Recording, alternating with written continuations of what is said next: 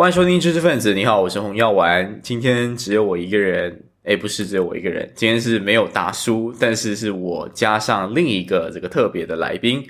那这个特别来宾呢，啊，为什么会选择在这个时候上呢？一来是本来我跟大叔说啊，那大年这个初三，那就不要做了，好累啊，今年要休息啊。这个来宾呢，就这个看到有机可乘，他就自告奋勇的说：“哎呀，你这个节目啊。”每次都讲一些这个很深的书、很闷的书啊，不如我来上一来讲讲吧哈，我来给大家讲讲文学哈哈，他要讲文学，所以呢，就把两篇这个文学的短篇哦，不算是书，就晒了给我说：“陈同耀，你给我读一读。”啊，那这个人是谁呢？那我先把他的大名讲出来啊，名字叫做林淑英，为什么会会有犹豫哈？来，淑英介绍一下自己好不好？大家好，我是林淑英。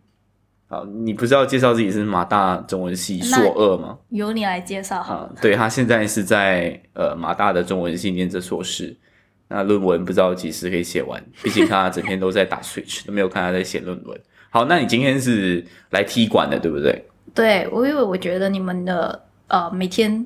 呃，每一次给我们的都书介绍的书都是门槛很高，然后我自认门槛没有这么高，读的都是比较呃大众文学，也有一些小众文学，但我觉得呃来嗯，我不确定你们的听众是不是也是一样门槛门槛很高，所以我决定来分享一下一些比较适合普通人看的文学，希望你的听众会喜欢。好，OK，好，那我们就。试试看好不好？如果大家听完了之后觉得特别好啊，可以在这个群组留言。哎，说这个才是我们想要的节目，那可能就换你来做主持人啊，我做听众。不敢不敢，其实我也是很担心上你的节目，万一你的听众都是属于比较呃 high quality 的，那我会导致你的呃听众人群被呃退订就不好了。没事没事，好有信心哈。好，那今天你是想要分享哪两篇？呃，我想分享的是叫书，呃，这个作者叫书童，然后第一篇叫告诉他们我乘白鹤去了，第二篇叫白沙。书童啊，是一个男作家还是女作家？对，其实你刚刚就问我是男的还是女的，第一次我们也以为他是女的，但他其实是是男的。然后出生中国，是中国当代作家，他的作品都是比较呃惹争议的，原因是他在九岁的时候他生了一场大病，然后来回就是生死。过啊边缘，所以导致他后来创作的文学都比较偏向于死亡啊，一些道德沦丧啊，或者是呃很空虚，所以你会读到可能会觉得说有一点闷。嗯，好，那这两篇我没有读嘛，第一篇叫做告诉他们我乘白鹤去了，第二篇叫做白沙。好，那我们就先给大家来分享一下这两篇。其实这两篇实实际上是散文，对吧？它不是，它不是书，就不像是我跟达叔之前做就一个主题，然后这个就比较像是一个呃一个很短的篇章，这个架构起可能有几个人物，然后进行了一些事情，对吧？对它其实比较偏向于就是一本书里面的其中一个单篇，所以其实非常推荐大家去阅读的原因是你不需要买整本书，然后读完可能两三百面，它可能就是呃三四面、三到五面到七面的一个篇幅就可以读完了。所以想告诉大家是文学并不难读，它是一个非常大众，然后很适合大家在茶余饭后啊就读一下来消化一下。好，李老师好。那我们就开始第一篇的分享啊，第一篇是告诉他们我乘白鹤去了。他是我我看到的这篇文章是说，主要的主角是三个人嘛，嗯，有一个老爷爷，然后他他两个孙，一个是小孙女，一个是小孙子。那孙子是比这个孙女大一些些。那一开始这个整个呃文章的一开始呢，就这个老人总是这个埋怨，他就说他很害怕去到一个地方叫西关。为什么呢？因为西关那边总是有那种滚滚的，这个不是滚滚浓烟，就白烟。然后其实啊，这个西关这边是那些死掉了的人的去的那个火葬场，所以其实他一开始的时候就揭露这个老人是呃，当然他有一些些很像是肺部的问题啦，所以他们每他就很喜欢抽烟，对，但抽烟他又咳嗽不止，然后感觉是呃差不多要归西了的那个状态，然后很害怕自己的这个孩子。会把它出卖，呃，不是出卖，应该是说把它拿去火化，对，而不是土葬。对，其实关于他这个吸烟的部分，他有一个很生动的描写，就是他想要吸烟，然后结果他他想要吸烟，可是自己就突然间咳嗽不止，然后他就把那个烟给丢掉，但过后他又捡起来，他就说：“哎，自己老糊涂了，想要戒烟呀，那也不需要把烟丢掉，所以他就继续放回去他的口袋里面。”所以我觉得这是非苏童把他描写的，就是。很好笑，然后可是也很可悲啦。其实他就是有比较严重的肺部问题，就是一个将死之人。然后他一直很纠结，就是他经常会说他看到河边有白鹤，可大人都没有听，呃，没有看到过，小孩也当然没有看过，所以他就经常会跟他的孩子跟孙子说：“哎，我都看到了白鹤，但是大家都没有看到。”然后还有另外一个就是他会经常说听到土。土地里面有叹息声，嗯，然后大家都不知道到底叹息声是什么。他就有说，他们都有耳朵，可是就是听不到叹息声。这种叹息声其实就是埋在地底下的人，就是他有一直在讲着，他非常渴望土葬，而就是一种比较入土为安的乡土观念。因为在当当时那个氛围，大家都会觉得你烧掉没有没有诠释的话，是一个不吉利的东西吧？对，这边应该是在写大概什么什么年代时候的中国观念呢？我其实不太确定了，但它其实应该也是近代吧，一九二零左右吧。反正它就是一直，其实白鹤有代表着吉祥如意啊，然后呃吉祥纯雅，有一种神仙的呃渴望吧，就是快乐是神仙。因为其实这个老伯伯他哎老爷他就是说他最终白鹤会把他带走，就是他死的时候会有白鹤来，但是就是他很害怕是他的。子女会把他给火葬掉。那其实里头是有讲说，呃，那你就跟孩子讲啊，就是把你土葬啊。可是他其实内心是对孩子是有一种很深深的不信任，而且他讲了一句话很精辟，就是一个人死了，那你也没有什么自主权了。对，就是说你你哪怕你生前跟他答应说什么我会把你土葬的，但你死了就死了，你不知道你未来你是没有主控权的这件事情，你只能够依赖别人。来替你处理你的身后事这件事情。对，所以其实是它有一种寓意，就是人活在呃世上好几十年，很多事情你都是身不由己。可是，在死亡这一这一个短短的一瞬间，你希望你自己还是有一点自主权。嗯，所以其实这一个这一篇文章跟后面的白沙其实也是有一点关联。好，不要先讲后面的，先讲这个哈。就是然后过后，在这个故事的发展当中，我看到就是他们有一天就是。一一样来到那个河边，就是所谓白鹤会来的地方。然后呢，呃，他就跟他的那个小孙子说，啊，就是倾倾诉了刚刚我讲的那一些担忧。然后那个小孙子呢，就自告奋勇，就是说，呃，那我们可以，我可以帮你挖一个坑，对吧？对。然后那个老爷爷说，你这么小年纪，我看他大概是四五岁的年纪吧，应该没有就没有到小学，或者是顶多是小学，一个很小的状态啊。这不过其实里头没有写啦，我只是一个一个想象出来。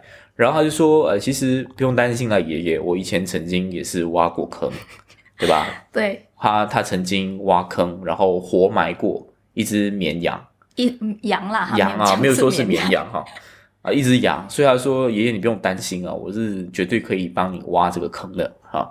所以他就是不停的这个老爷爷说，哎呀，你这个年纪很小啊，这个不行的啦哈。然后那个孙子说。没有关系的，爷爷，我可以帮你的，我可以帮你挖坑，然后把你活埋的。然后爷爷就嗯，好啦，这是确实哈。好了，谢谢你。这这个爷爷他平时在那个树下休息的时候，会伴随着他他的那个两个小孙子小孙女嘛。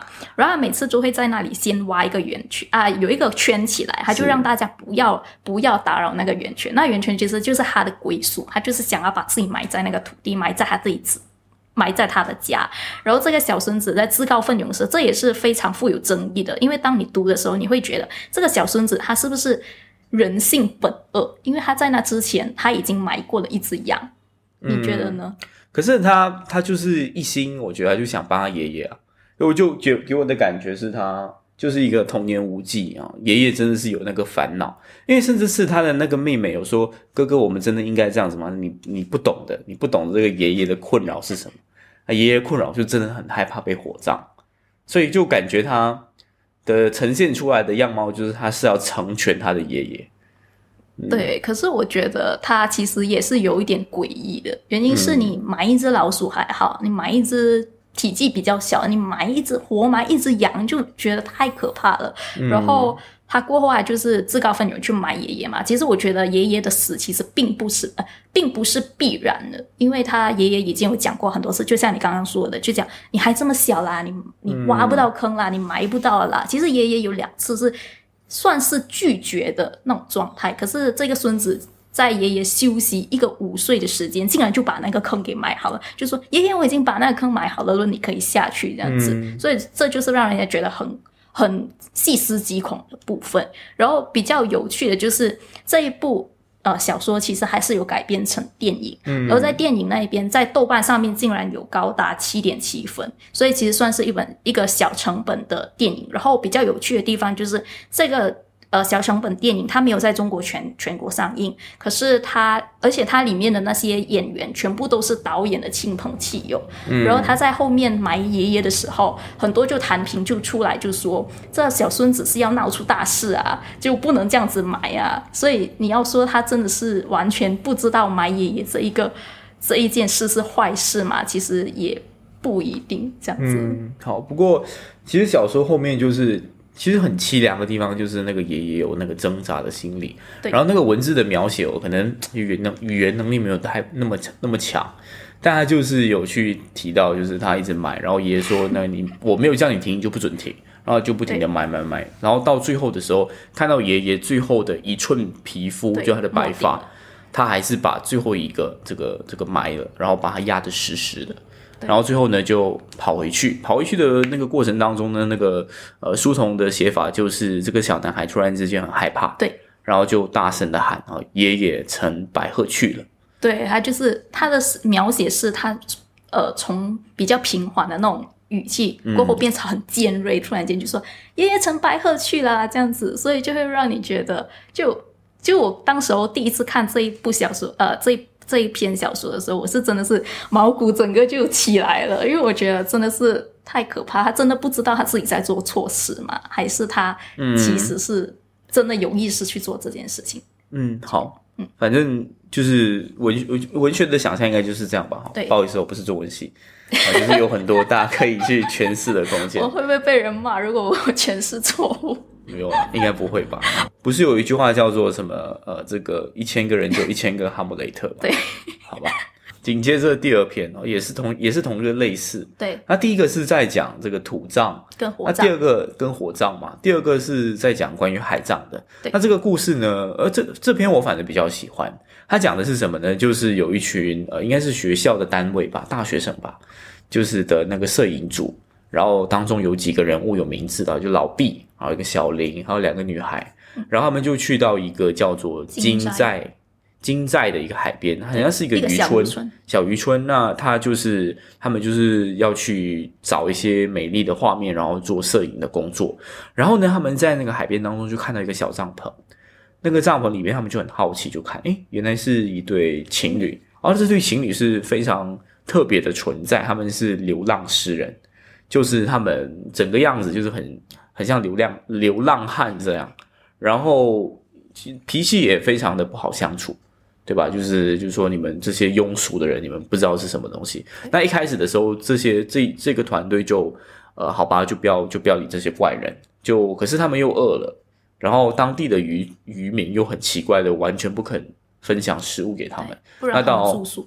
嗯，不让他们住宿。那到夜深人静的时候，他们没有办法，只好去找这个帐篷里面的人，去找食，呃，就请他们给一些食物，或者是怎么获取食物之类的。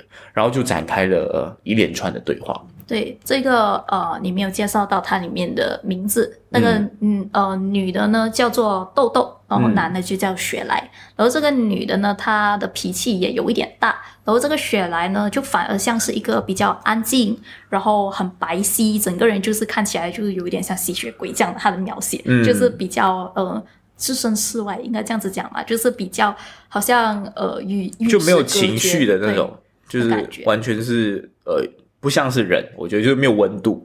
对，但是说他呃没有情明情绪，其实也不太对，因为他会突然间就是唱起歌，然后念起诗，然后突然大喊大叫说世界要灭亡了，然后就说你们这种庸俗的人，所以其实是让人摸不着头脑的。嗯，那其实他们这样讲之后，其实摄影组的人大部分人都是觉得啊，这个是这神经病啊，但只有老毕呢，这个呃算是比较 senior 级的这个摄影师，就对他充满好奇，然后就跟他这个很耐心的去听他去讲啊，他整个伪论，他就讲说这个世界，他从这个所谓的雪莱啊，他就从很小的时候呢就开始去思索这个死亡这件事情。他是从八岁是十岁，然后一直到今呃，就是那时候事发的时候了哈，应该是二十七岁。其实我们也不知道，因为他到最后的时候呢，他是有透露一件事情，就是说他其实多三天就是他的生日。对。然后豆豆就说，他其实是想要完成他的使命，或者是他要完成他追求的东西是什么呢？就是他要步入大海。然后一去不复返。对，而且他是用，他是直视他最害怕的地方，呃，最害怕的东西，因为他其实是非常害怕水，所以所有人在当中都是有游泳的，就只有他一个人是没有去游泳。而且他是真的是二十七岁。那大家知道他要去世的时候，其实大家是既觉得恐惧，可是又觉得很好奇，所以大家也是在等待着这一天的到来，想知道那情景到底是怎样。还有老毕知道他在要。自灭的时候，就告诉他你死了，怎么去诠释这个诗歌的美？这样子。可是老呃，这个雪莱的回答就是：我现在要诠释的不是死呃，不是生命的诗意，而是死亡的诗意。嗯，对，所以就是他觉得一定要透过死亡这个东西，才能够成就他想要呃憧憬的那个诗歌。所以其实老毕是有去劝他，然后劝他说：那你怎么样去陪豆豆？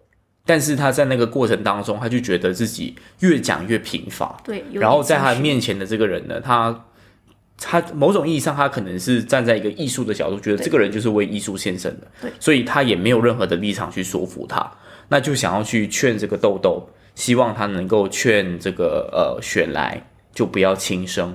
但是豆豆那个时候呢，就是在缝着这个雪莱的白袍，就是要在他。呃，去海葬的时候，就是一一步一步走去大海的时候，给他穿上，对，然后就是成就他这件事情。所以豆豆也是一直在流泪的去去缝，但是没有看到这一幕，没有人敢去打扰他，因为他觉得这件事情本来就是某种意义上就很神圣，对，你不应该去搅和。那我为什么说不确定他是不是二十七岁呢？是因为他在。海葬之前，他就挖了二十七个洞，就是书里面这个这个文章里面是没有说他多少岁，只是说他挖了二十七个洞，然后每一个洞就是放海水在里头，然后因此他们就揣测他是二十七岁。对，而且他的整个仪式也有非常神圣，他最后他不止做了这些，他最后还是呃放二十七朵花。那个是那个雪莱走去，然后他真的是在海里面被淹没了之后。那个豆豆就哭着，然后拿野花去，就是像是祭献、祭奠这样子的一种情形吧。好，所以其实到最后是很多那种摄，就那那一些摄影师啊，哈，呃，基本上呃都没有人拿相机怎么样。对，我们炸炸前面的时候是没有告诉你这件事情。对，大家就是这样目睹呃这个海葬的发生，然后其实是很简单的，就是一个围观着一个人。他就一直走，一直走，一直走，走到一个程度就看不到他了，对，然后就结束了。对，这边中间他就有讲到，其实他们不确定，不知道是不是雪莱在走去海中。这个是他们事后的时候有去讨论，对，对就他们看到他好像有一点。好像犹豫不定，应该要向前，可是他好像有一点后悔，然后就有女生就这时候就责怪男生，就说如果但凡你们那时候有人下去把他拽上来的话，他可能就不用牺牲了。对，甚至那个豆豆也是去谴责他们的，就他情绪也是有点矛盾。虽然他前面的时候是成就雪莱去完成这件事情，但是他又过后有去谴责，对不对？就精神有一点恍惚这样。但是，嗯，到最后的时候，大家都。似乎是也很难讲的一种情绪哈。对，反正他们就是觉得当时候雪莱是有，好像刹那间好像有回头的，但是谁也不能够确认，因为他回过头来的时候，那个月光你可以想象，他背着月光，没有人看得到他的那个脸表情是什么。对，好，那最触动我的一个地方是，就是究竟是为什么他会回头呢？而究竟为什么？假设他真的是有反悔，为什么他持续走下去呢？是在文章的最后。就有去揭露，诶，过后老毕有一张这个照片是得了奖，对。然后这个奖的主题就是海葬，嗯，然后事后摄影师的人就说：“诶，我从来不记得这个老毕什么时候拍了这张照片。”啊，那为什么我会觉得这个东西是有触动到我？是因为我只是在想一种可能性，是不是因为这个雪莱他可能有后悔，可能有却步的时候，但是因为他看到老毕的相机，所以他觉得刹那瞬间，他有一个义务要去成全这个美丽的场景。所以其实我我到这边我的联想就是觉得。他其实是被整个他想象中的那个浪漫跟想象中的美好给吞噬掉，嗯。其实我在读的时候，我没有想这样多，因为我觉得人在可能在自毁或自灭的时候，他可能真的是有刹那间的犹豫。就像现在我们看到很多自杀课题还是怎样，当他跳楼的时候，可能他有那么的一瞬间他是后悔，但是来不及了。嗯，那雪莱你这样子说，他转过头其实是看到老毕，其实是咔嚓一声就拍照了，这样子，我觉得其实是 make sense 的。然后这是让我觉得，哎。可以这样子来诠释，我觉得是真的是很不错，还还可以吧，很可很可以，可以啊。对我还还还担心不能满足你的要求，这料 这个是我我自己想到，他没有跟我讲，对对对，因为都有全不同诠释的方式，所以其实这一篇跟前面那一篇都是他们其实可以不一定要去死，但就大家都可以可能去抓住他，可能孩子不去挖坑，可能呃他也当时候回头的话就。不会有这样的事情。可是为艺术献身，还有另外一个是成就自己死亡的方式，我觉得可能对他们来讲就是最好的方式。嗯，好。那最后一点是我们大年初三讲这个好吗？哦，我觉得，嗯，如果你觉得死亡对你来讲，嗯。非常避忌的话，那你可以在年后再听。但我觉得现在 就因为 COVID 嘛，疫情，我们其实蛮多死亡都是离我们很近的。可能我们有现在这个年纪，我们去想以后要海葬还是土葬还是火葬，可能对我们来讲，呃，比较遥远。但有时候我们会突然间想，哎，可能我百年之后要火葬还是要土葬，我们都会去思考的问题，只是不会去真的像我们讲。呃，海葬，海葬会，呃，土葬，土葬会，呃，给虫子咬，会很可怕。火葬有没有可能就是推进棺材，都进了棺材去到火炉那边？你万一还没死呢？我们就会有这样子的很多的 fantasy，但我们过后都会觉得。啊，还是不要想这样多了。嗯，所以今天带出这两篇文章，就希望大家去思考一下，以后要怎么思。对，其实也没有没有必要避忌啊，华人社会就是很容易避忌。对对。所以很多时候就是没有想清楚。好，那我们今天就是这样，怎么样？你感觉？嗯。我真的很怕你会掉粉，但 但我会更希望大家 大家会 批评或者是评论，然后让我们知道其实你对文学有什么看法，因为不要把文学当做是一个非常神圣的东西，它是一个值得给大家日常生活中讨论的。好，那我们今天谢谢淑英给我们带来这两篇文章，好，也谢谢你替替了这个达叔的班，好，拜拜，拜拜。